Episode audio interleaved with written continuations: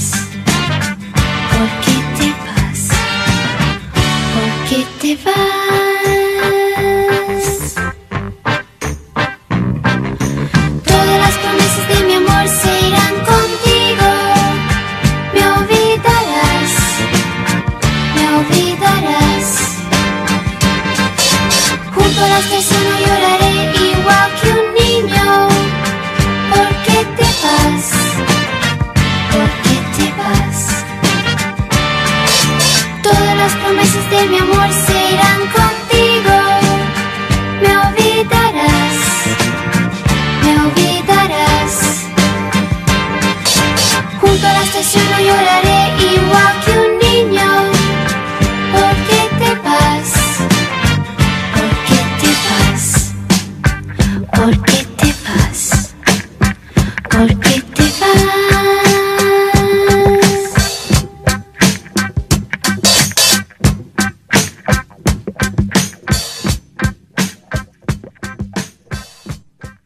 Bienvenidos a todos ustedes.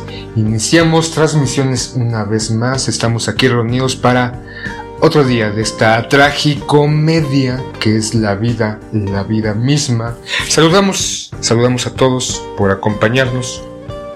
Vamos a saludar a los que se acaban de despertar, a los que madrugaron, a los que ya se levantaron, ya hicieron un sinfín de cosas, ya se están preparando para salir a su jornada, para trabajar o estudiar, otros están reponiéndose porque, como a veces, a veces suele pasar, hay que echarse la mañanera, esa bonita práctica que se suscita por las mañanas denominada esa hermosa mañanera en donde recargas fuerzas, en donde te pones en sintonía y sin duda, y sin duda te hace tener un excelente día. Y no, no me refiero a las eh, conversaciones de Andrés Manuel, me refiero a esa mañanera gustosa, sexy, encantadora, donde hay intercambio de fluidos, donde hay gemidos, donde hay gritos, donde hay amor, pasión, deseo, para todas aquellas parejas que ya ya se echaron la mañanera o están en esas. Uy, hasta me dieron ñañaras. O que están a punto de echarse la mañanera. Porque es sabroso, ¿no? Es, es rico despertar de repente y que tu pareja este, te mueva, te golpee un poco las costillas para decirte, amor, amor Estoy ganosa. Tengo ganas. Hazte un palito. O que tú estés plácidamente en los brazos de Morfeo, soñando no sé qué, y de repente algo pasa. Sientes, no sé, algún chupamilto, un gusano succionador Sientes que te succionan la vida, te succionan las entrañas y tú, ¿qué pedo? ¿Qué pedo? ¿Qué pasando aquí? ¿Qué sucede? Y entreabre los ojos, quitándote las lagañas, retirándote un poquito esa babita nocturna que a muchos nos sale y se queda ahí en el mentón, en la barbilla, en los cachetes y te frotas para que, pues porque es molesto, ¿no? Ya después de quitarte esas lagañas matutinas, ¿qué, pedo? O sea, se ay, qué rico, uy, así, oh, qué, qué, pedo, o sea, oh, se siente, uy, está, está, está bien rico, pero ¿qué, qué, qué es esto? Y así ya, entre esa luz tenue que entra por la ventana, ya como que intentas que la sangre llegue a tu cerebro y despierte, pero pues no, no, desafortunadamente o afortunadamente, gran parte de la sangre no sube al cerebro, se queda en la parte media de nuestro puerquecito. Entonces eso hace un poquito retardado o que se retrase abrir y el despertarse lo más posible y vamos alcanza a ver que la cubija sube y va y tú qué pedo, qué pedo, me está saliendo un alien de ese sueño en donde estaba en un campo y se abrieron unos huevecillos y ay, qué pedo, si no es un sueño, la realidad. Me está saliendo un alien de la panza. Ay, pero se siente bien rico. Ay, sí que salga, que salga. Como que ya reaccionas y retiras la cobija y no. Gracias, gracias a Dios. No es un alien. Es, tu morcito corazón que te está despertando muy plácidamente. Y lo ves en esa mirada juguetona cual te está indicando que anda ganosa y quiere echarse la mañanera. ¡Ay, qué rico, qué rico, es rico!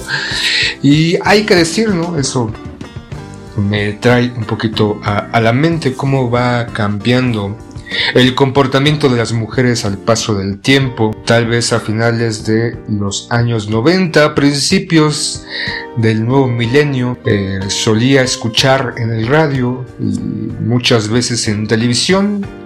En esas mañanas ya pasadas unas cuantas ya con mucha luz y que normalmente yo mm, a principios de los 2000 me despertaba tarde porque pues, iba iba a la escuela en la tarde entonces me quedaba hasta tantas horas echándome una película en el canal 22 o en Tribunano haciendo algún trabajo que tuviera que entregar. Y como a mí y supongo que a muchas personas la creatividad, el gusto de hacer algo llega a la hora de las brujas.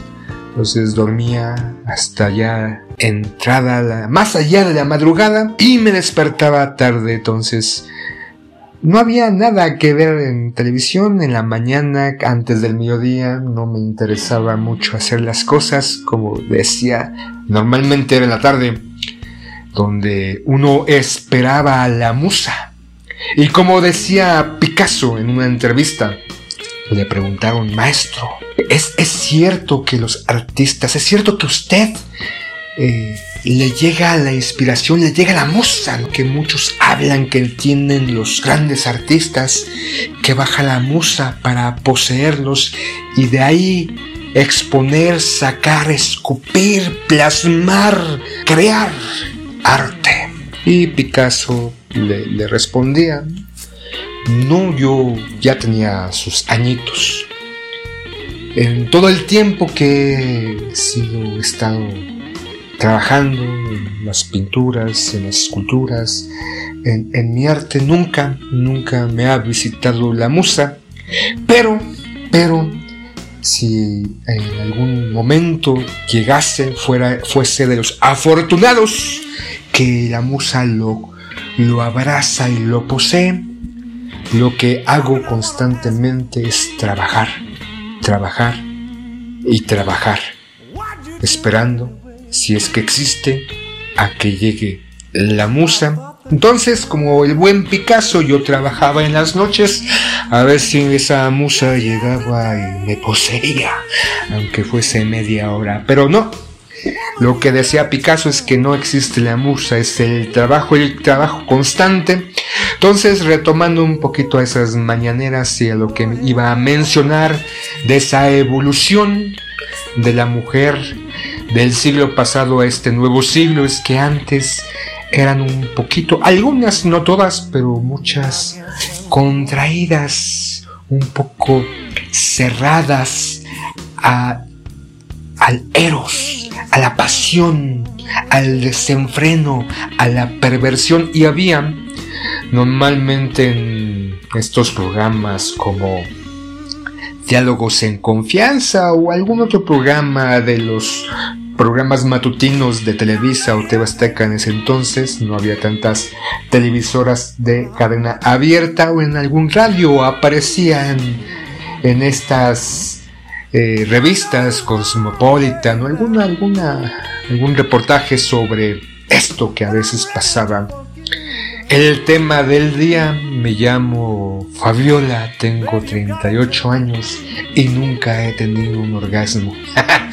Entonces, era algo que ocurría en, esa época en algún sector de las mujeres, no en todas, pero al paso del tiempo, al paso de los años, en esta entrada del nuevo milenio y en esas aras de tomar el control, en esas aras aras de el empoderamiento femenino y no me refiero a salir a marchar, a hacer pintas, a vociferar que el maldito macho es el pervertidor de la humanidad y es un cáncer que está acabando con la sociedad y que toda la culpa la tiene el hombre, ese hombre que tiene pene y que el mal del mundo es ocasionado por aquellos hombres y que salen a gritar consignas que está bien, hay muchas mujeres que tienen mucho, mucho que decir y sin duda muchas cosas que cambiar, pero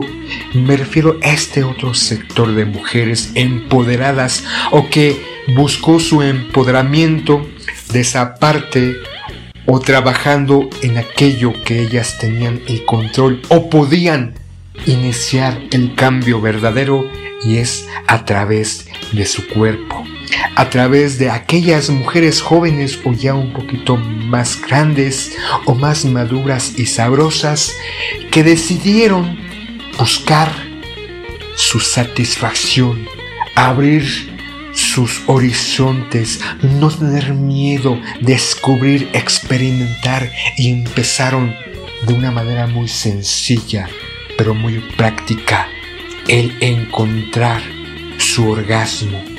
Al principio, a través de esa autocomplacencia, de ese reconocimiento corporal, porque ya sabemos, un hombre en su adolescencia normalmente y no está mal visto que se en los 90 finales que se masturbara, que le retorciera el cuello al ganso con gran ahínco y desenfreno cada vez que pudiera tuviera la oportunidad de encerrarse en el baño o de poder tener en aquellas familias numerosas la habitación porque las compartía con hermanos o primos la habitación sola por algunos minutos o que tuvieran la fortuna de tener una habitación sola. Entonces sabemos y lo experimentamos. Yo sé yo sé. Todos empezamos así dándole gusto retorciéndole el cuello al ganso.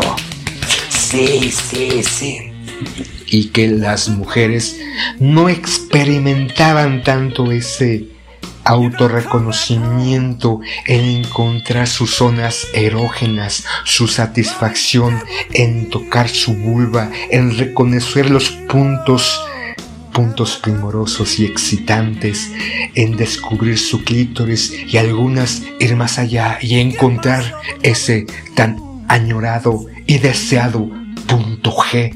Entonces, las mujeres fueron cambiando y evolucionando a lo largo de este nuevo milenio, tomando en sus manos el control del placer y no dejándose solamente a los hombres, sino ya decirles, no, no me gusta que me agarres mis pezones como si fueran estos botoncitos de volumen y que le subas con ahínco el volumen y le bajes de repente con ahínco el volumen. No a todas las mujeres les gustaba, algunas querían caricias sutiles, jugar con su aureola, y poco a poco tocar sutilmente el pezón, tal vez darle unos besitos, unas lamiditas, unos, unas partes de succionadoras. Y así poco a poco estas mujeres empoderadas fueron tomando el control.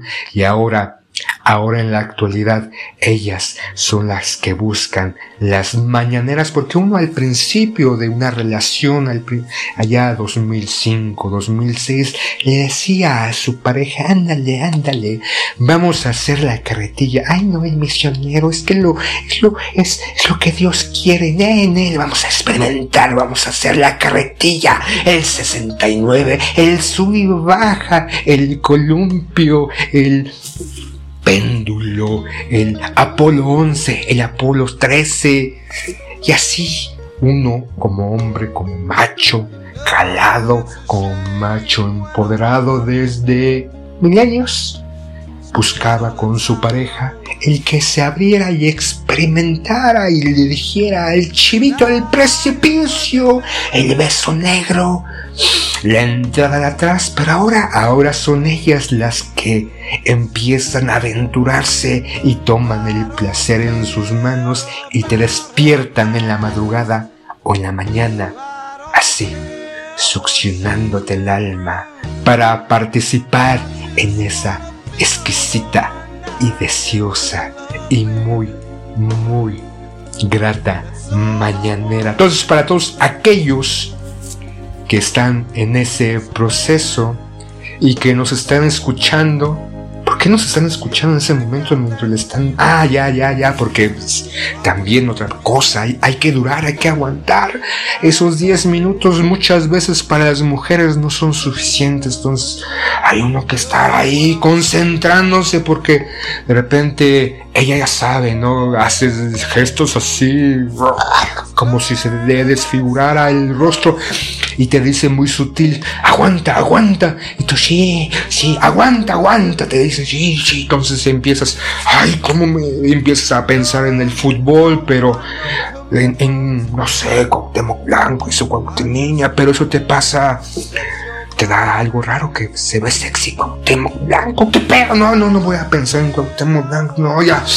Y ella te dice así, aguanta y te entierra las uñas en el pecho y tú sí, sí, tengo que aguantar estoicamente, tengo que retener esto, tengo que, sí, sí, y todavía no pongo en práctica ni soy un experto, experto en la eyaculación para poder seguir, entonces tengo que pensar en otra cosa, ah, sí, pienso en Helio Pesce, ya, ya, es machín, sí, ya se, se rebanó los senos, ya es un macho calado, sí. Pero de repente pensar en Helio Pesce trae sutilmente un recuerdo de una escena donde está con Kane Mara, cuando aún es mujer y se están dando unos tremendos besotes y se acarician los senos, entonces tú, ay, ay, no, no, no, no tengo que pensar en otra cosa, en, eh, en ay, no sé, en la tigresa, así, sus broncas con el pato sambrándose a huevo, con eso me, me bajo un poquito la libido, pero sin que se me caiga el mástil y ya se aguanto, pero, ah, te remite al cine de ficheras y te acuerdas de la tigresa de sus toples y dices, ah, no estaba de muy malos bigotes, entonces, ah, no, no, no. Y ya empiezas a morderte el labio, sale mucha sangre porque tienes que aguantar para que ella, para que ella también goce y lleguen ambos muchas veces deseando que sea al mismo tiempo, pero a veces los tiempos son diferentes y no, no es malo llegar en distintos tiempos. Entonces, para todos aquellos que se están echando la mañanera así, esa rica. Ay, ya se me antojó. Ay, sí, ya se me antojó una mañanera. Así hace tiempo que no me la he hecho. Entonces, yo creo que le voy a decir que nos echemos ahorita una mañanera. O al rato que la vea. Entonces, entonces, muy buenos días. Tengan todos ustedes que están, estuvieron o compartieron un instante de la mañanera. Para aquellos que ya están después de la comida, ya están un poquito cansados, porque tuvieron que pelear con este jefe inepto que es un completo inútil o una inútil, porque también hay muchas mujeres que de repente tienen puestos de poder y que son unas verdaderas cosas horribles y asquerosas los comprendo, yo también he tenido jefes y jefas bastante, bastante imbéciles, pero bueno, para aquellos que tuvieron que discutir con sus jefes o con alguien del trabajo, muy buenas tardes. Y para estos otros que no les gustan las mañaneras, ellos son más de esta, la hora de las brujas, prefieren la penumbra, que prefieren la oscuridad, que prefieren la luz de la luna y que ya están a punto, a punto de darle rienda suelta a la quema de las brujas. Ay, también las noches también es muy rico y muy sabroso. Para todos ustedes, muy buenas noches y recuerden, recuerden, el placer está en nuestras manos y también a veces hay que decir hay que dar indicaciones de lo que nos gusta y lo que no nos gusta.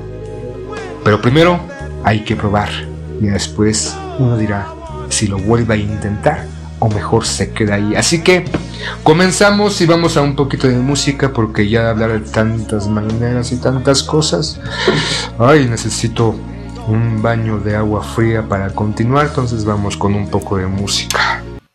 Esto es Horizonte Música. vamos con Horizonte Musical.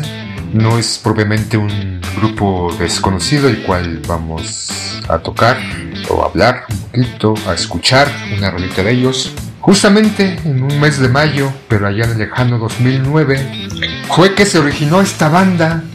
Estábamos sumergidos en un contexto triste del país Estamos recluidos en nuestras casas entre crisis económica y pan nuestro de cada día que seguimos y para, aparentemente es algo constante, no por culpa del gobierno, sino por culpa de la globalización, de todo, de todo lo que pasa en el mundo. Y también estábamos experimentando con una epidemia para ver cómo se podía manipular a las masas y causar el terror en la sociedad. Y no, no fue el COVID. En ese 2009 retumbaba en nuestras cabezas, nos causaba terror y no salíamos, al menos por un par de semanas, no, salíamos mucho de nuestras casitas por miedo a lo desconocido, a esa gripe que afectaba los pulmones, nariz y garganta, ese bicho, ese maldito bicho que se presentaba ya en el 2009 de nombre influenza. En medio de eso se originó la banda integrada por César y Alejandro Preiser. Se propusieron hacer un proyecto de música con ritmos de todo el mundo, en especial la influencia gitana, así como Alejandro, que fungía como compositor y guitarrista, y guitarrista, compuso un par de canciones balcánicas para llegar ese día al ensayo que se produjo unos días después. César llevó a Eric que tocaba la flauta, trompeta y hacía coros, y a Pedro que tocaba el sax tenor y también hacía coros, mientras que Alejandro invitó a su primo Luis Fraser, que tocaba el sax alto, el clarinete y también estaba encargado de los coros. Coincidieron en los mismos intereses y gustos por hacer un proyecto interdisciplinario de música, actuación, arte urbano, clown, alegre, melancólica, chicharachera. Fue así como... Fue así que se corrió la voz entre los amigos de todos, porque por lo que al siguiente o en los siguientes ensayos se integraron Tere, que tocaba el acordeón, Oscar el tambor, Pancho el violín e Israel trompeta, también hace un poco de zancos. Así surgió en las calles del centro histórico Triciclo Circus Band con un estilo divertido y lúdico, con narices de payaso, ropa de vagabundos y fusión de distintos géneros como la polka, el ska y música gitana. Su música está llena de colores circenses, folclor mundial, alegre y melancólica, que se complementa con su imagen y su inquietud insistente de romper la barrera entre lo escénico y el espectador. Y años después, en el 2014, estuvieron encargados junto con Norte en la clausura del Festival de la Ciudad de México en el Zócalo Capitalino. Claro, no llegaron a los 160 mil como la Motomami, pero hicieron, se presentaron 35 mil personas. Nada despreciable, así como otros tantos grupos que se han presentado con distintos géneros, no solamente el género urbano. En sus múltiples presentaciones han convocado a niños, adolescentes, jóvenes y adultos. Triciclo Circus Band tiene un puente entre las generaciones al ritmo de polka, tarantela, tango, paso doble, danzón, ritmos gitanos y oaxaqueños y un sinfín de espectáculos que nos alegra el corazón, nos ponen de buenas, nos hacen levantarnos de nuestros asientos y bailar, y movernos y gozar la música cual niño sin importar la edad. Y de ellos vamos a escuchar en este momento Yo Soñé de Triciclo Circus Band. Entonces, en este horizonte musical vamos a escuchar un poco de esta agrupación de feña de la CDMX para recordar que hay otro tipo de género que se ha presentado en el Zócalo, un espacio multicultural dirían algunos, más allá de posicionamientos políticos. Pero ya, ya, vayamos, dejemos de hacer esas tonterías de criticar y criticar nada más por criticar. Mejor escuchemos Yo soñé de tres ciclos Circus Van para iniciar con la música en este hermoso día jueves y recordarles. Es jueves, es jueves, próximo viernes y el cuerpo lo sabe, pero ah, con medida con medida. Escuchemos, yo soñé.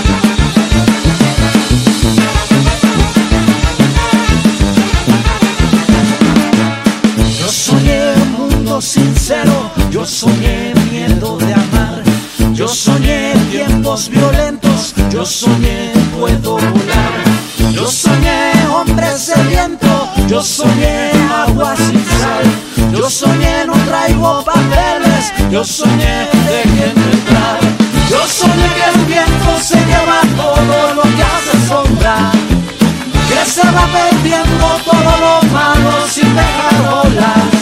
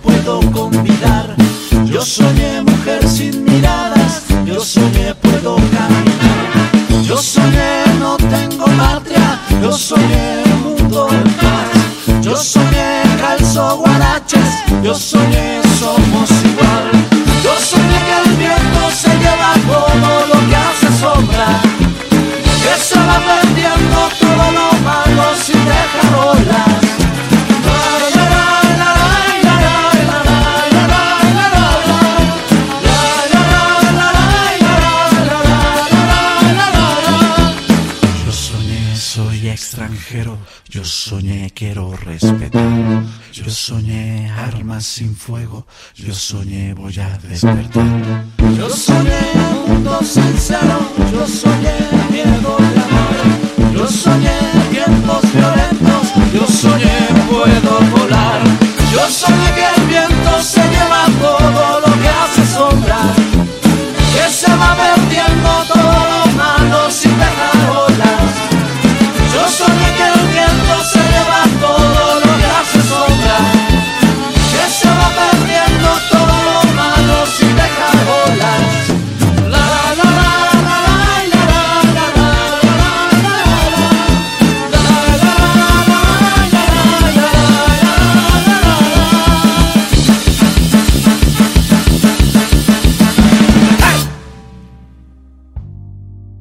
Estamos de vuelta, ya escuchamos a Triciclo Circus Van, eh, que, creo que lo fui a ver precisamente en alguna ocasión al Zócalo o, la, Alameda. Y pues ya fue el concierto tan esperado de la Motomami, muchos estuvimos Ahí tuvimos la dicha, la fortuna, el placer de verla. Yo fui, yo fui, debo de confesarlo, creo que en el programa pasado lo dije, no sé si lo dije o me lo guardé para mí, pero en el momento que terminamos el jueves pasado me lancé al zócalo para buscar y ser de los primeros y sí, acampé a huevo, porque no todos los días se puede ver a la motomami en la Rosalía. Yo tenía muchas esperanzas y muchos deseos de verla y estuvimos ahí, la tuve cerquita, casi casi podía estirar, estirar mi mano izquierda y tocarla. Mm, fue un espectáculo tan placentera, placentero verla en esos legends negros que se le ajustaban tan bien. Y no sé por qué. Por, tuve un antojo de un durazno. Quería sostener un durazno en mi mano. Ah, olfatearlo. Tocarlo y darle una mordida jugosa.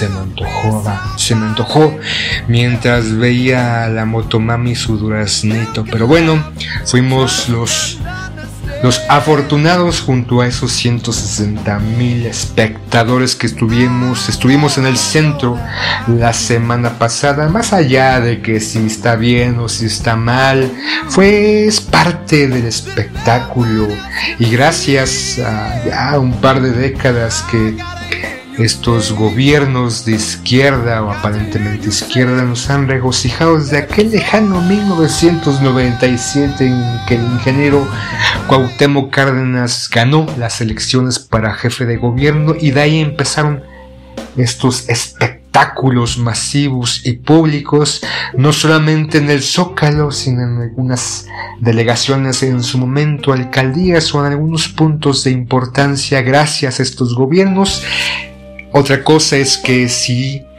está bien traer a este tipo de espectáculos como el de Rosalía, este género urbano, o quieren otros, ¿no? Que estuvieron vociferando durante días previos al concierto y después del concierto de que querían la Sinfónica de Bellas Artes, no sé, pero sí ha estado eh, otro tipo de eventos musicales en el Zócalo, me parece que incluso después de la Motomami hubo un, evento salsero, cumbión loco ahí.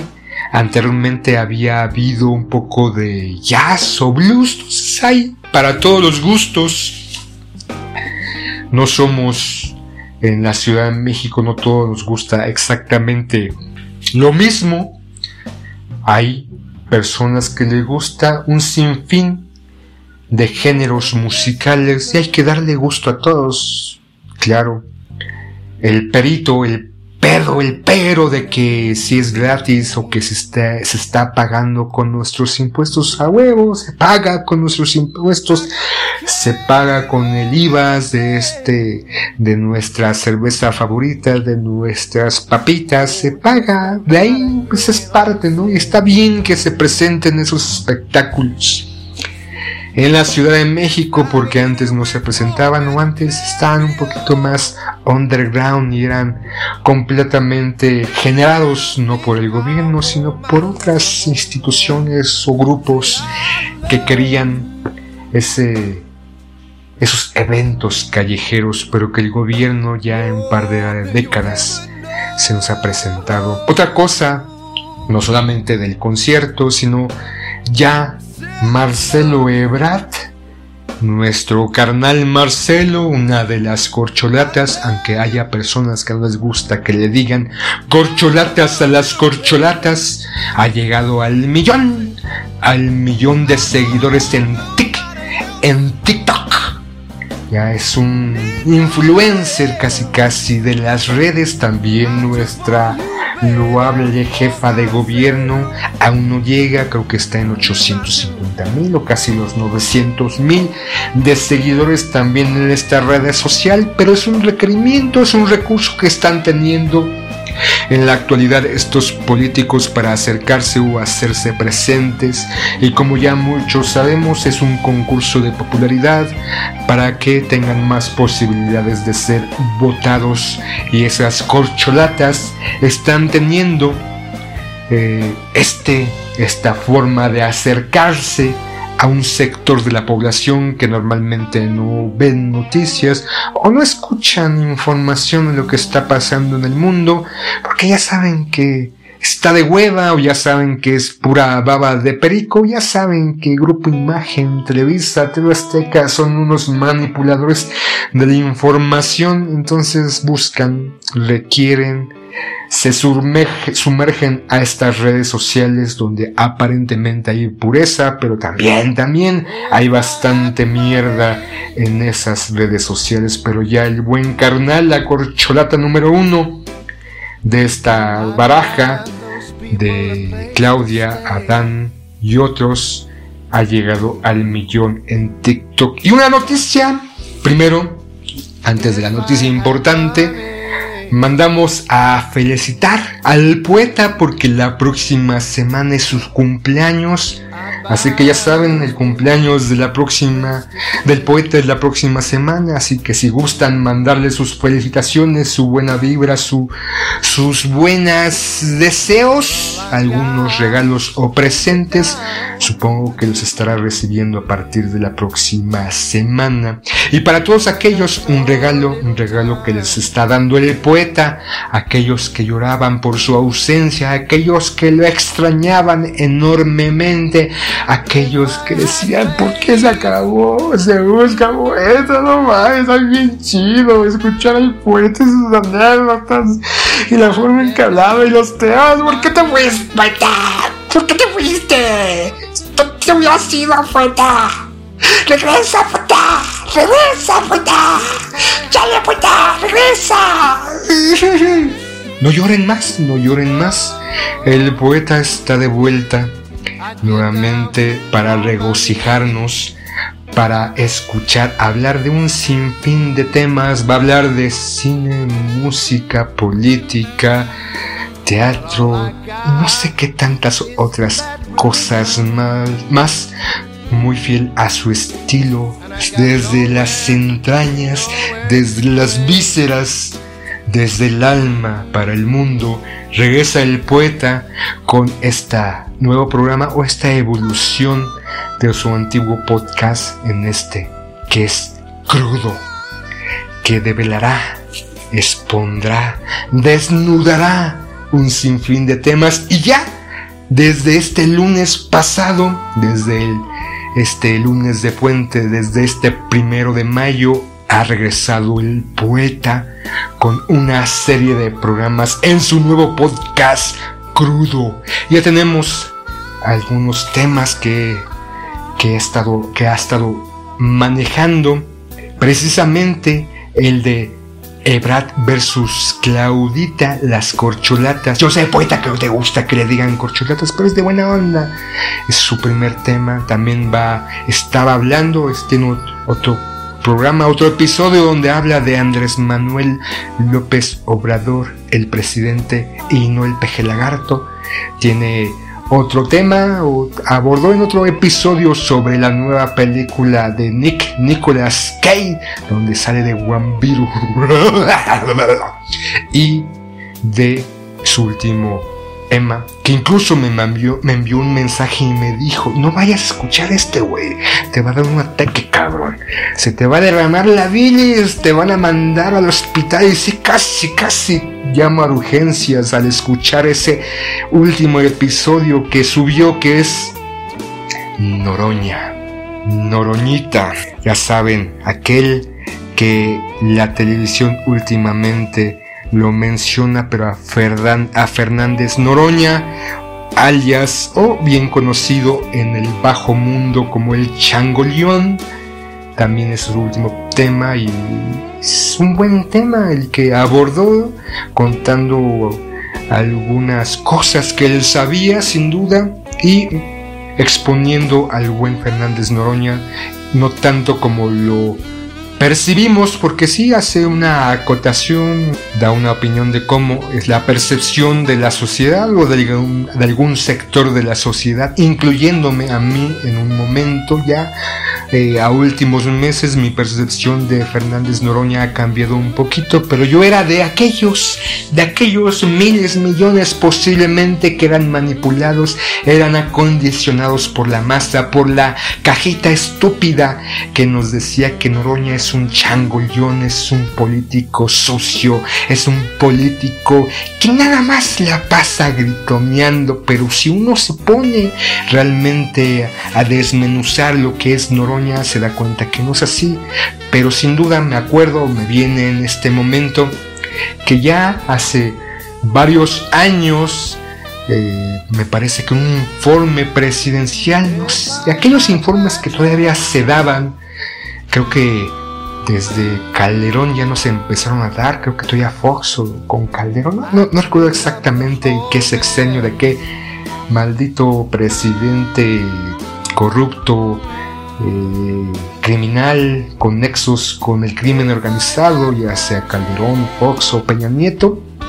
Creo que con Peña Nieto ya no se daban informes, que se daba todavía el día del presidente, no me acuerdo cuando iba, creo que todavía en, la, en el CCH un maestro nos dejó una tarea, ver, chutarnos el informe, el informe presidencial y en ese entonces estaba Salinas, aquel que se robó las elecciones junto con una compañía de lacayos, que tuve que chutarme el maldito informe desde la mañana hasta la tarde y ahí presentaba una Biblia unos ladrillotes y se, se, ponía a hablar y todos, todos y todas en la Cámara de Diputados aplaudían como focas y decían, bravo señor presidente, usted es el gran presidente, porque supuestamente daba a conocer todos los avances y todos los logros durante el año en curso de ese sexenio en particular. Se habían suscitado o ese presidente, en este caso Salinas de Gortari, el roba elecciones, daba informes y había un encargado, un diputado me parece, que le respondía después de dar dicho informe. Obviamente era alguien a modo. Eh, se supone que eran sorteos o algo así, ya no sé, ya tiene tiempo que no se da eso. Pero nuevamente era alguien que lo aplaudía y le, le, daba, le besaba casi casi las manos, los pies y se ponía como chilito en precipicio para darle las gracias en ese entonces a Salinas de Gortari. Entonces, en una ocasión, Fernández Noroña quería entrar precisamente al informe presidencial, que recuerdo que creo, creo que sí era Fox, y no lo dejaron pasar. Entonces, en Televisa con no sé si todavía está Jacobo Sabludowski, que no te haga bobo Jacobo. O este López Dóriga, otro güey que nos hacía pendejos. O el Bigotitos, otro güey que nos hace pendejos y que todavía sigue aquí, aquel de Tebasteca. Pasó, ¿no? Se, durante el noticiero en la tarde, en la noche, está este video cortito donde se fue a Noroña, que todavía no conocido en ese entonces como Chango León, me parece en donde se quejaba que no lo dejaban pasar y él quería pasar y que él era diputado, creo que era diputado en ese entonces o tenía un cargo público y hacía circo y pancho y en otra escena ya estaba en el piso revolcándose. Entonces esa era la imagen que teníamos de Fernández Noroña, un individuo que se la pasaba peleando, o al menos esas eran las imágenes o la percepción o el entendimiento o lo que los medios de comunicación nos vendían y nosotros, incluyéndome yo, nos tragábamos constantemente. Hace una observación el buen poeta en crudo el tema de Noroña sobre eso de la manipulación de los medios y a su el paso de los años siempre era salía algo de Fernández Noroña editado este una recopilación de un video de algunos segundos donde nos daban un contexto completamente descontextualizado del evento en, que se presentaba y nos presentaban a este diputado rijoso, alebrestador y que no tenía capacidad de diálogo. También recientemente en redes sociales, y esto más, más este, me parece que durante las elecciones del 2018 él estaba haciendo una campaña y estaba, no recuerdo en qué estado de la República, y estaba, eh, quería entrar precisamente a un multifamiliar o a una privada en donde para hacer campaña y hablar de las propuestas, me parece, de, de Morena, y un pequeño grupo de 15-20 personas comandados con un individuo alto, grandote, fornido, ¿no? voluptuoso, ya está mal visto, dicho, visto, dicho, decir gordito, pero entonces voluptuoso, lleno de carnes, porque, ay, si digo gordo, ah, es que eres gordofóbico, si digo negro, ah, es que eres racista, si digo mujer, ah, es que eres machista, entonces alguien corpulento que le impedía el paso y le decía, no te queremos aquí, la, la comodidad no te quiere, ¿no? Vengo y ahí vemos un pequeño fragmento de un video de menos de un minuto donde se, se hacen de palabras este individuo junto con otros intenta ingreparlo, intenta sacarlo de casillas. La percepción que tenemos de Noroña, también me acuerdo, por ejemplo, que Hubo un video que empezó a circular ya cuando estaban las redes sociales, ya en un mayor auge y que muchos teníamos acceso a ellas, que decía Noroña en París, en los Champs-Élysées. Y daban cuenta de que Fernández Noroña, ¿no? un izquierdista este, de la austeridad republicana, se había ido a París, Francia, y estaba en un restaurante en los campos elíseos, en los champs y que le recriminaban, ¿no? Este es el ejemplo de la austeridad, este es el ejemplo, está gastando el dinero de los contribuyentes en ese restaurante, es un falso, es un maldito corrupto. Entonces es la percepción que tenemos sobre ese político desde hace muchos años. Y recientemente, ¿no? antes de haber escuchado, lo escuché el día de ayer, su episodio sobre Noroña, estaba viendo eh, un video de, Grupo Imagen con Destaca y Eduardo Videgaray, aquel, el hermano del otro Videgaray que pues, tiene cola que le pise ¿no? en el gobierno de Peña Nieto, en donde hacían ¿no? este, un comentario junto con las otras compañeras que tienen de un video de en donde está Noroña haciendo un en vivo y entra Santiago Krill, ¿no? Y dice, no, que pues, obviamente tenemos diferencias y podemos criticar, pero no, no, no es parte de, de exponer las opiniones y Santiago Krill decía, no, imagínate que tú y yo estuviéramos en las boletas, oh, sí, sería emocionante, pero eh, los conductores hacían mención a una de ellas, la, esposa de Videgaray, no recuerdo cómo se llama esta mujer, decía, ¿no vieron cómo Santiago el Krill como que intentaba no respirar para no oler al changoleón? Porque seguramente ha de apestar.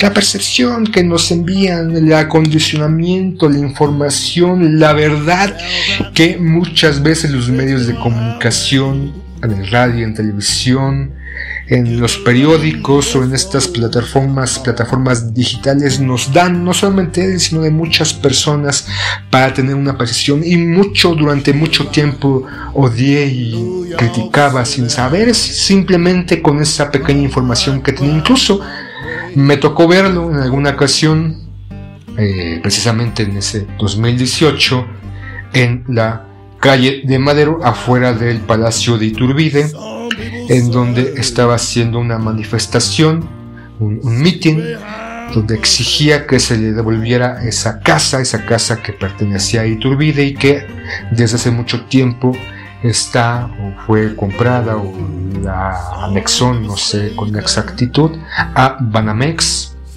actualmente el grupo Citigroup, aunque ya quieren vender el banco, no sé si ya lo vendieron, pero decía que es parte de la oligarquía, parte de este de estas canibalismo rampante de estas empresas que se apoderan de, la, de la historia de México y se presenta como los bondadosos que nos dan una parte de la historia y él reclamaba de que esta casa que pertenecía a Iturbide y que precisamente ahí vivió cuando fue nuestro gran primer emperador de este nuevo país independiente que debería de pertenecer nuevamente al gobierno y no estar en funciones de una propiedad o de un grupo privado. Y recuerdo que en mi mente dije, ¡ay, chinga tu madre, pinche Noroña! Entonces, sí es la percepción que tenemos y acabo también ah, hablando de, esa parte de que eh, mencionaba de cuando estaba en Champ Élysées eh, la semana pasada me parece vi un video corto en donde está siendo entrevistado por Jesús Martín, aquel que está en Heraldo México. Jesús Martín, un conductor de radio, y hace un poco, poco tiempo ya también conductor de televisión.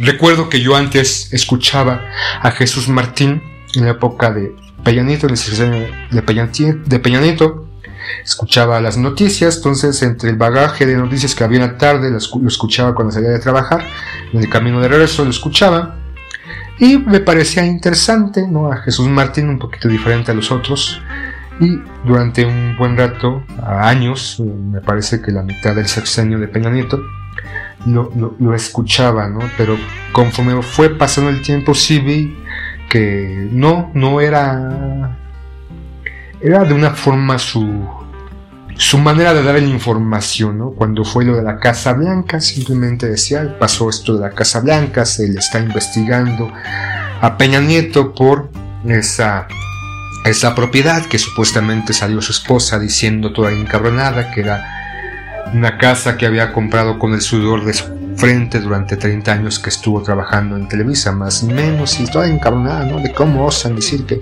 se lo dieron a mi esposo si yo la compré y después se descubrió que no fue así. Entonces él al dar la nota de la Casa Blanca decía muy a reservas, ¿no? Hay que ver qué, qué procede y qué, qué dicen las autoridades sobre eso. Igual sobre el caso Odebrecht también, ¿no? Dio sobre esta corrupción de esta empresa que se había suscitado, se había destapado en algunos otros países, cuando ya estaba aquí esa compañía en México, trabajando hombro con hombro, lado a lado con Peña Nieto, la casa tenía que ver una relación con Odebrecht, igual dio una nota muy, muy sencilla, eh, sin profundizar demasiado Incluso con Jesús Martín, cuando eran las campañas presidenciales, él se destapó y dijo, no, yo no voy a votar por Andrés Manuel, que es un, casi un peligro para la nación, y ahí se había completamente destapado su inclinación política o su percepción política y su manera de manipular a las masas.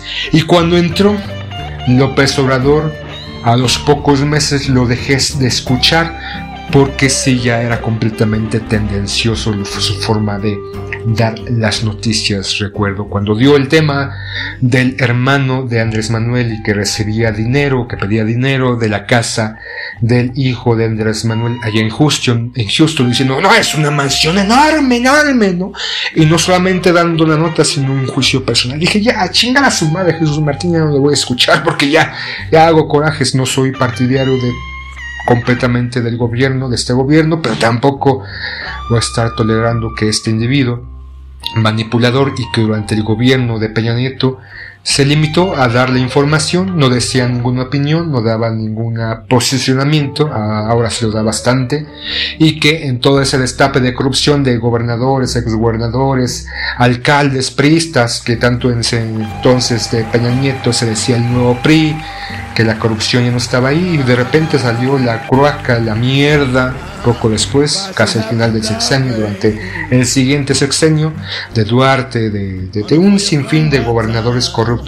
Hay una entrevista que le hizo a Andrés Manuel, Andrés Manuel, a Noroña, el Changoleón, y ahí vemos como el Changoleón, aunque el poeta tampoco le gusta que le digan Changoleón, pero se dice de cariño, se rifó y lo cayó, decía, ¿no? Este, si mal no recuerdo, de que, que, opinaba ¿no? de, que, de los gastos excesivos o de la forma de gastar de sus políticos. Y él decía, a ver, a ver, a ver, a ver, tu comentario, tu comentario clasista, este, racista, me está diciendo a mí yo, y a mí y a otros hijos del pueblo que no tenemos el derecho de hacer con nuestro dinero, que en mi caso me dan por hacer una labor legislativa, eh, de poder comer en algún restaurante o irme de vacaciones a algún lugar o de poder comprar ropa o algún accesorio en X tienda. O sea, a este grupo de personas me estás diciendo que solamente podemos comprar en ciertos lugares. No, no, es que,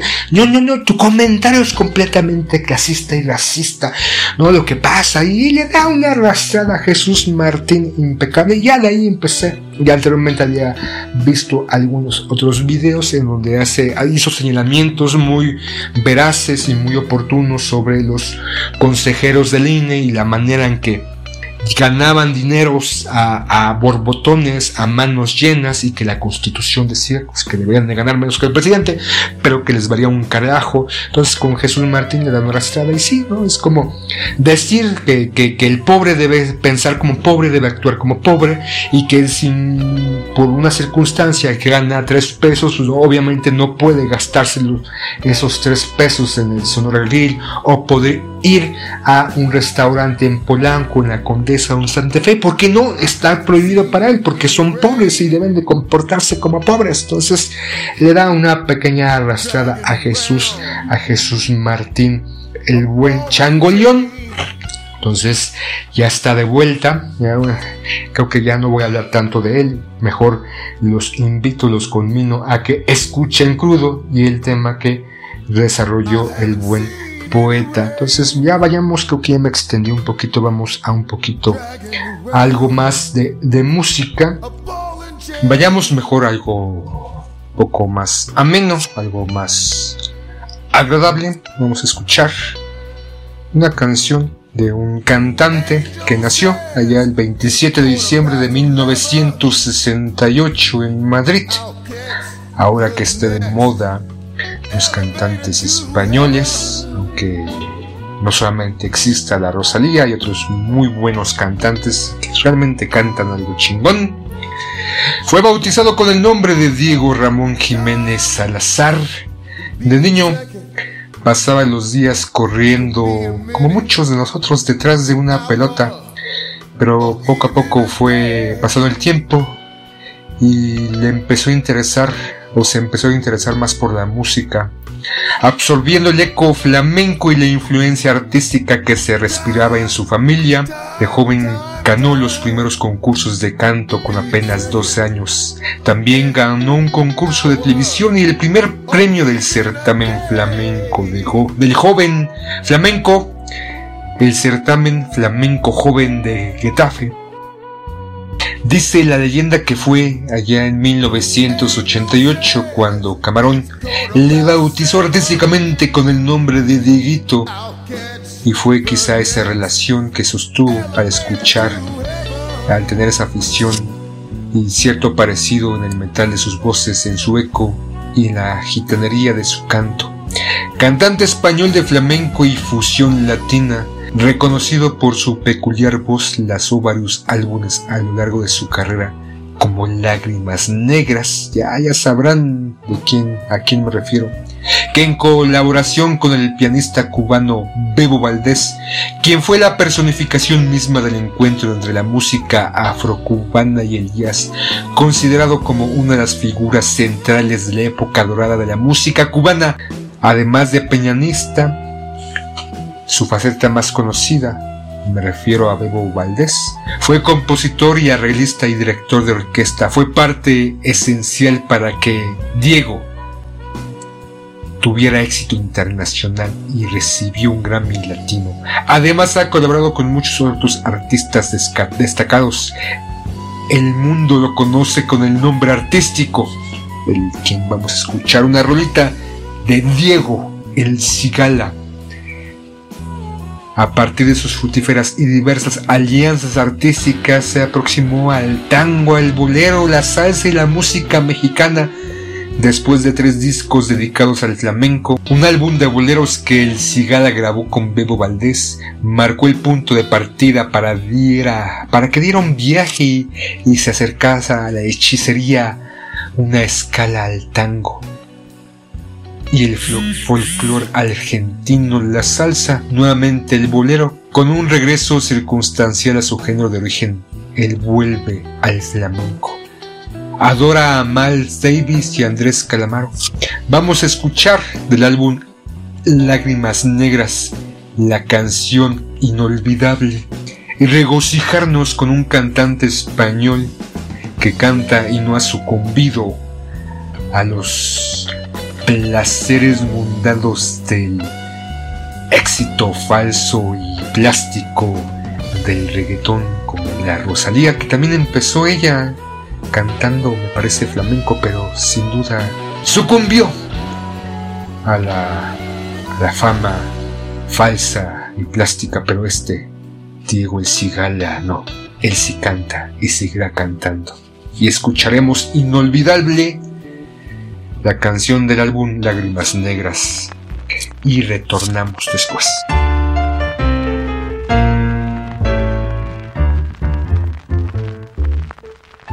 hay amores que nunca pueden olvidarse. Imborrable momento que siempre guarda el corazón. Porque aquello que un día nos hizo temblar de alegría.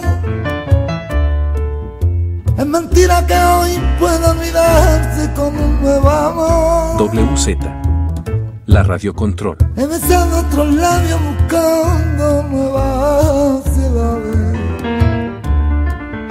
Y otros brazos extraños me estrechan llenos de emoción.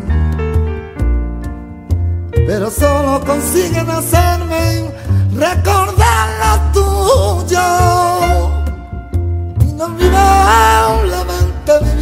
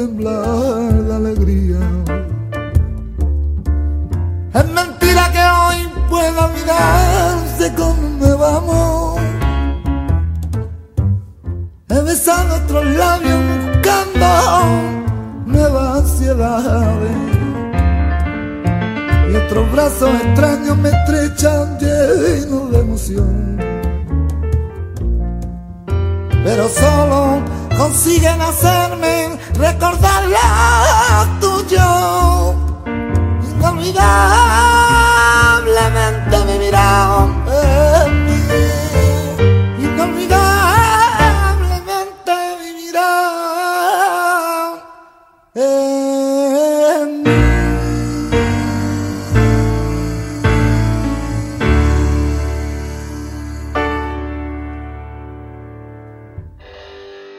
Ya para ir concluyendo la transmisión de hoy, como ya sabrán, ya muchos aquellos aficionados de redes sociales vieron todo lo que sucedió con O'Farrill y el destape de sus amigos y sus cosas turbias, ¿no? Y aquí vamos a hablar un poquito de la ética y de la moral que muchos pudiéramos tener.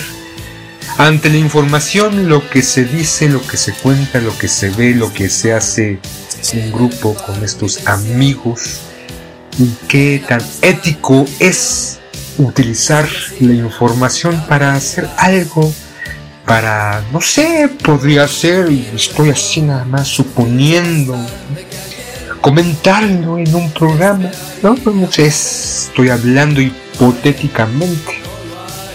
Y que estos se molesten, ¿no? Se, se indignen y, y tachen a esa persona como vendido. Y muchas veces en estas amistades de años sabemos muchas cosas y nos sentimos también en la libertad de expresar, comentar, enviar, manifestar y muchas tantas otras cosas eh, cuando uno platica o después por distintas eh, por los diferentes tiempos y obligaciones no nos queda tiempo para reunirnos y recurrimos a las a las redes al WhatsApp o al Telegram. Y ahí platicamos y compartimos información y sin duda mostramos nuestras posturas políticas o nuestras filias y nuestras fobias. Y llega, llega, llega a pasar, no digo que estoy hablando hipotéticamente, que alguno de ellos extraiga o utilice algo que escuchó, que leyó como un recurso para hacer, insisto, un programa. ¿Qué tan ético es exponer, eh, evidenciar o utilizar lo que se cuenta, se narra, se presenta en esa intimidad? Porque con los amigos existe una intimidad, ¿no? Y qué tan bueno es de repente cuando alguien se pudiese enojar con su grupo en un arranque de rabia o de ira, hacer uno farri, ¿no? Es como si ahorita al término de este programa, no sé, pasa algo y me encabrono, me llegase a molestar y, deci- y que decidiera hacer un en vivo y evidenciar, quemar, fonar, exponer a mis amigos, amiguis, amiguidísimos. ¿Qué tan ético sería, no? Porque normalmente existe cierta complicidad en lo que nos comunicamos, ¿no? En lo que nos mostramos, en lo que comentamos, en lo que exponemos. Y a veces uno, uno tal vez pudiera, no sé, digo, estoy hablando hipotéticamente, utilizar un fragmento, un acontecimiento sin mala maña o sin saña o sin, o sin el afán de molestar a dicho grupo tan entrañable que uno pudiese tener y que estos se molestasen, se encabronasen, se emperruchasen y ya, ¿no? reclamaran, ¿no? Es normal eh, que te digan, no mames, güey, no mames, pinche culero, ¿por qué? ¿Por qué? ¿Por qué nos funas? ¿Por qué nos, nos evidencias? ¿Eh? ¿Qué te crees, cabrón? El día que te vea te vamos a madrear, es un puto, pinche puto, puto maricón de mierda. Digo, hipotéticamente. Y esto a colación con lo que sucedió con O'Farrill, de que él tenía un grupo de amigos y por azares del destino, por las circunstancias, decidiera hacer esto sacar los trapitos. Obviamente, con lo que él hizo de decirle que fulanito y perenganito se la pasaban o en algún momento le pusieron eh, cotas y drogaron a alguna chica, pues eso ya no es de que guardes la amistad y guardes el secreto. Eres cómplice, ¿no? Al momento de enterarte de que están haciendo un atentado, atentan contra la integridad, contra la salvaguarda de una mujer al hacer esa acción. Entonces ahí sí, qué tan ético es que te lo guardes, no lo expongas muy amigos que fuesen. Y con respecto a la otra niña Rivera, que sí, con su cola puede hacer lo que se le pegue la gana y sin duda las técnicas que uno utilice para poder escalar o conseguir un mejor trabajo, un mejor contrato o beneficios laborales, ya cada quien está en sus manos el hacer o no hacer, el prestar la cola o no. Eso ya depende de cada uno de nosotros. Cada quien vivirá. Yo, por ejemplo, con mi cola, pues yo soy respetuoso, no, no ando prestando a diestra y siniestra, soy yo, pero habrá alguien que sí quiera prestar su cola para conseguir poder, para conseguir contratos. Ya, muy su cola. Y así, entonces, este, uso este ejemplo, ¿no? ¿Cuántos no tenemos amigos y sabemos ciertas intimidades? O tal vez, tal vez nuestro comportamiento, o porque sentimos confianza, sentimos empatía, sentimos cariño y nos sentimos también protegidos, en confianza, ya lo dije, podemos expresar opiniones así, sin más, como lo hemos hecho durante años.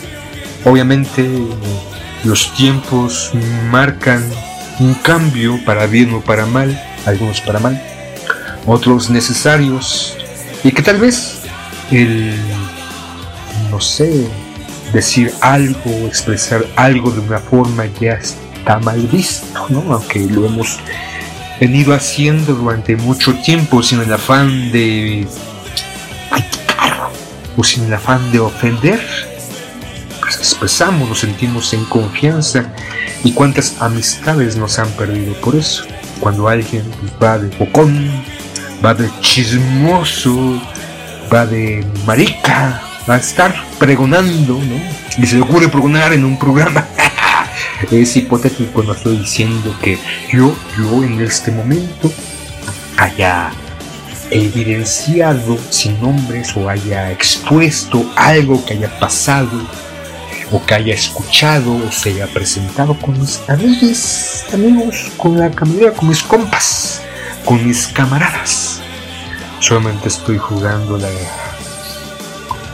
a un ejemplo, algo hipotético, y que alguien, no soy sino yo, es un ejemplo, así nada más extraído, se, encabrona, ¿no? Y ahí empieza, ah, pinche puto, sí, eres un maricón, eres una mierda, chivatón, el día que te veamos te vamos a agarrar de los huevos y te vamos a colgar en el árbol más grande que exista en ese sitio que nos vayamos a verlo, porque eres una mierda, eres un culero chivatón, como ejemplo, que se hayan molestado por algo que alguien haya dicho. No estoy diciendo claramente, enfáticamente, que yo haya expuesto a mis amigos que algún comentario en este programa. No, yo soy, bueno, lo entiendo, que hay un acuerdo, contrato no verbal entre las amistades y que sería un maldito maricón de mierda si lo hubiera corrompido en algún momento, en alguna transmisión. No solamente estoy hablando hipotéticamente por lo que ha pasado, ¿no? Que alguien se le hacer un ofarri, ¿no? Ahorita yo que todo es... Ah, ese güey es un ofarri evidenció a sus amigos, ¿no? Porque si ha pasado, si ha pasado. No estoy diciendo que me haya pasado o me esté pasando en este momento. No estoy diciendo que al término de este programa voy a hacer un en vivo en Instagram y voy a quemar a rostizar a alguien diciendo, no, pues es que fulanito de tal, ahí se la pasaba, ¿no? Cuando nos reuníamos todos amenazándolos constantemente de que te voy a madrear, te voy a madrear. Y causaba miedo y terror, ¿no? a, a estos amigos, no voy a decir que, es un ejemplo, que dentro de nuestro grupo existe un cabrón que durante mucho tiempo amenazó a todos con madriárselos constantemente, día tras día, durante el y tiempo después, y les les causó bullying y que posiblemente vayan a terapia por esas amenazas constantes que hubiera emitido este integrante de, mi grupo. O evidenciar a alguien, no voy a decir nombres, un ejemplo, un ejemplo, alguien que cada vez que se embriagaba en las reuniones gustaba y apreciaba de buscar ventanas para vomitarse, porque le gustaba vomitarse. Y si estas ventanas daban a algún estacionamiento más gozoso y más emocionado y embriagado, gustaba de hacer eso. Y, al día siguiente no iba a limpiar el cabrón y dejar que el que estuviera en la casa, el dueño de la casa, le hiciera, pobrecito, ¿no? Pobrecito. ¿Cuánto sufriste por limpiar la vomitada de este güey marrano asqueroso y borracho. Es como si yo evidenciara así a alguno integrante de este grupo. Pues no, no sería, no sería ético, no sería correcto. O por ejemplo que dijera que alguien del grupo es un maldito ratero. Que en algún momento en el CSH se sacó un libro, un libro de la biblioteca, lo sustrajo, se lo robó. En un momento en que vio la oportunidad en que los detectores no servían, quién sabe por qué, y como maldito rata, casi casi como un político corrupto presta, vio la oportunidad, fue a un estante, tomó el libro, Un Mundo Feliz, se lo metió entre la ropa y se salió de la biblioteca robando ese libro como un maldito ratero asqueroso y que después llegó a su casa y lo leyó y le gustó y le fascinó. No, no podría evidenciar. Y que también hubo un cómplice porque otro también se lo robó, se robó dos libros y que también salió, fue copartícipe, fue socio del crimen pero que este maldito asqueroso, en ese afán de molestar al otro pobre que estaba completamente nervioso y casi casi se orinaba en los pantalones y sudaba como gordito en vapor, salió muy temeroso primero de la biblioteca y que el otro maldito le gritó así con una voz más grande, ¡Ey joven, ¿a dónde va con ese libro? Y que casi casi se orina y se caga en los pantalones. es como si dijera eso. Entonces, no, no, no. Qué tan ético y qué tan bien visto está en evidenciar comportamientos de tus amigos. Pero sí, a veces sucede, a veces eh, pasa eso No estoy diciendo que esté pasando en este momento, solamente estoy ejemplificando un poquito más por lo farre que se suscitó y que durante cuántas personas no han sido víctimas de algún farre. Yo mismo he sido víctima de algún farre. Allá en la universidad, en el lejano 2000, en la INAPA Urafat, se juntó un grupito de amigos, de compañeros, compañeros, de camaradas de estudio y de vida y nos contábamos cosas, pues narramos, hacíamos un sinfín de tarugadas como normalmente se acostumbra. Y muchas veces yo platicaba con Funanito sobre Sultanita o Sultanito.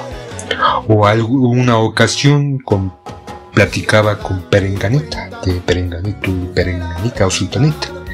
Y ellos mismos a su vez platicaban y muchas veces uno platicaba del otro, ellos platicaban sobre mí sin estar yo presente. Se acostumbran, ¿no? Este, a veces uno, ah, es que che vieja, ¿no? Se la pasa ahí, se cree la mamá de los pollitos, ¿no? O la otra, que siempre hay que hacer lo que se le pegue y se le hinche el ovario izquierdo. Entonces, a veces esas pláticas eran para quejarse, para desahogarse ¿Y cuántos, cuántos no hemos hecho eso? Pero sí, decía, fui un víctima de un farre. En algún momento, ya cuando salíamos de la universidad, después de años de camaradería, años de amistad, uno de ellos, uno de los integrantes, ¿no? que ya también, digo, me pasó a mí, ya me tenía hasta el copete y ya estaba harto de él porque también tenía ciertos comportamientos no tan agradables y el grupo se fragmentó. Y este, este güey hizo un farre. Empezó, obviamente no había ya en el 2005, 2006, no sé qué pinches años era. No, no había este, redes sociales, no, no había internet. O sí, sí había, pero no, no, teníamos esa, esa posibilidad tan práctica de subirlo. Estaba YouTube, este, Hotmail, no me acuerdo qué otras mamadas había. Pero ahora con Instagram, con Twitter, pues, cualquiera se le puede alocar la hormona, botar la cuica y hacer un en vivo y decir intimidades de los amigos, así nada más, o hacer un programa de radio y decir cosas de ellos, o sacar temas de todo lo que se, se sube al, al WhatsApp, al grupo, y de ahí sacar información, hacer comentarios, y hacer denuncias o simplemente quemarlos sin decir nombres. En esa época no se acostumbraba, no había esa facilidad de hacer ese tipo de cosas. Entonces, este, este puñetas, cabrón de mierda, sí, se le ocurrió hacer un far y empezó ahí a ir con perenganita y decía, no, es que pinche sí, en algún momento me contó esto y esto. Y ir con otra, no, es que pinche sí le cae mal, ¿no? Porque chalán, chalán, chalán, y ahí cantó la, la mariquita. Y así, ¿no? Empezó a despotricar y obviamente a aumentar de su cosecha, a aumentar más allá de la realidad, a manipular los medios, a manipular la información. Ya lo decía antes, los medios de comunicación manipulan la información constantemente para tener una percepción el espectador ante un acontecimiento, una información, inclinar la balanza hacia un lado o hacia otro según las necesidades, los intereses de estos medios de comunicación. Así, este puñetas de mierda empezó a inclinar la balanza en los comentarios e hizo un ofarre. Empezó a despotricar y a separar el grupo. y me quedé sin amigo. Me quedé solito. Nada, tampoco. Simplemente pasa, ¿no? Obviamente Siempre ha pasado ese tipo de acciones. La gran diferencia que ahorita lo subes como historia, haces un en vivo, haces en Twitch, en Instagram, en TikTok o en cualquier red social y ahí te despotricas y te vas como hilo de media, ¿no? Diciendo y evidenciando cosas de tus amigos o amigas, exponiéndolas, obviamente también aumentando de tu cosecha ¿Y cuántos, cuántos no hemos sido víctimas de algún farri? Insisto, yo en algún momento soy parte de esa víctima de algún farri. Por eso ahora mejor empiezo yo a cantar como gordo, como gorda. no, no, no es cierto. Ah, entonces hipotéticamente lo de cantar en un programa. Pero sin duda, en algún momento alguno de nosotros hemos caído en las manos de un ofar, en la manipulación de la información, en, en exponer cosas que se dijeron en la intimidad. Solamente a veces como desahogo, como una crítica constructiva. Uno se excusa diciendo eso. No, no, no, no, es que no es que te esté criticando, es un comentario constructivo. No es que te, tenga envidia, es envidia de la buena, te admiro, entonces de repente tengo que hablar mal de ti. Porque te admiro. no es algo negativo, según. Entonces, y eso mismo, que, que, a veces pasa en nuestras amistades, llega a pasar en algún momento. La gran diferencia es que ahora, ahora, se vuelve viral y suben sus números y uno se puede hacer famoso. Yo estoy pensando, ¿no? En algún momento en hacer confesiones de la alcaldía. Los trapitos sucios en distintos gobiernos que sé que fui, fui espectador. Tal vez en algún momento les cuente las intimidades que pude haber presenciado o escuchado. Claro, debo de hacer un análisis y de corroborar la información, porque si no caería con estos comunicadores que nada más quieren likes, que nada más quieren ser visibles y manipular la información, pero sí, suele pasar en algún momento alguien, algún integrante de algún grupo, se le bota la cuica y empieza a despotricar mierda de sus disque amigos, ¿no?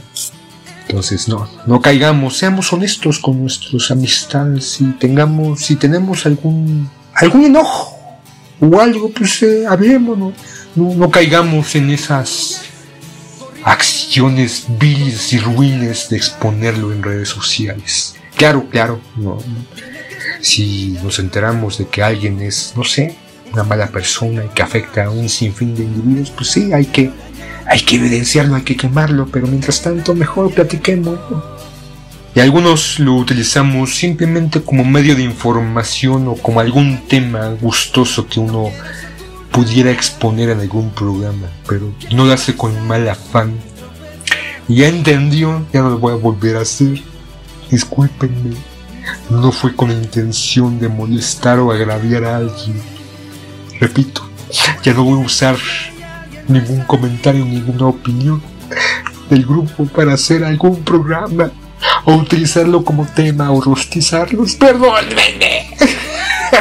Silencio inocente. Pero ya. Basta de lloriqueos. Basta de disculpas absurdas y estúpidas. Y mejor ya vayamos, ya vayamos concluyendo este programa. Y les recuerdo, el poeta ha regresado con crudo vayan a escuchar su podcast. Ya están varios, varios capítulos subidos en Spotify y en algunas otras plataformas con crudo del poeta, su regreso triunfante. Y ya para despedirnos vamos a escuchar de Triciclo Circus Band. Este, ya al principio del programa escuchamos una canción de ellos. Ahora vamos a cerrar una canción que estuve ahí escuchando, guapachosa acá, movidona.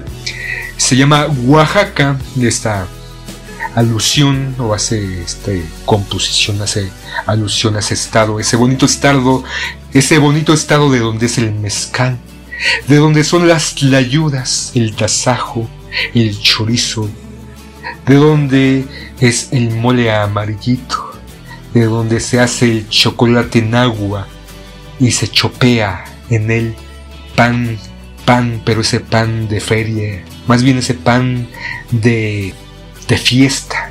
No solamente el pan de yema que mucho, mucho les gusta y los traen, sino es pan exclusivo que se hace en las fiestas tradicionales del estado de Oaxaca y de algunas de sus ciudades, como la calenda, que es sumamente rico y que con chopeado en las mañanas con chocolate en agua es una delicia. Del mezcal que antes de tomarlo, antes de degustarlo, el minero, el de pechuga, el cualquier, cualquier mezcal que de su preferencia o su gusto, de su gusto, se brinda un poquito, unas cuantas gotas a la tierra, a esa tierra que nos dio, que nos brindó, que nos regocijó para poder hacer, o al menos producir esta materia del maguey para hacer este mezcal. Entonces, antes de degustar, siempre se brindaba un poco a la madre tierra para rendirle respeto y después tomarlo de hidalgo, degustarlo y sentir cómo recorre nuestra garganta y cae en nuestra pancita. Ay, hace mucho tiempo que no voy a Oaxaca. Y lo que más extraño es el chocolate en agua y el pan de fiesta. Los toritos también, ¿no? Hay en estas fiestas tradicionales en la cadena y que de repente salen los petardos, cohetes y ¡ay! Tienes que esquivarlo porque si no te cae. Nunca, nunca me animé a bailar un torito, pero era me daba gusto ver a las personas que lo bailaban, a esos hombres y mujeres que se animaban con valentía a bailar. Primero se echaban un trago de mezcal y después salían a bailar y estos paisajes maravillosos que se encuentran en Oaxaca, estas historias de águilas gigantes que se llevaban personas o de la cueva del diablo. Entonces, ya para terminar esta transmisión, escuchemos a Triciclos Circus Van con Oaxaca y espero regresar pronto a Oaxaca por un trago de mezcal, pero sobre todo por el chocolate en agua y pan, pan de fiesta. Y con esto nos vamos. Nos vemos, nos escuchamos, nos topamos la próxima semana.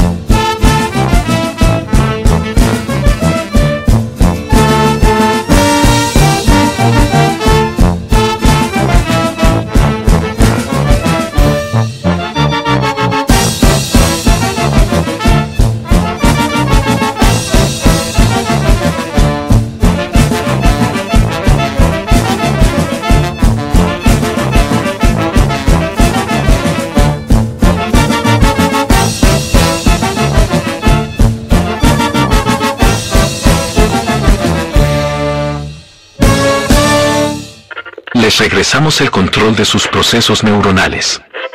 Los esperamos la próxima semana con más. Aquí en la 95.7. WZ Radio Control.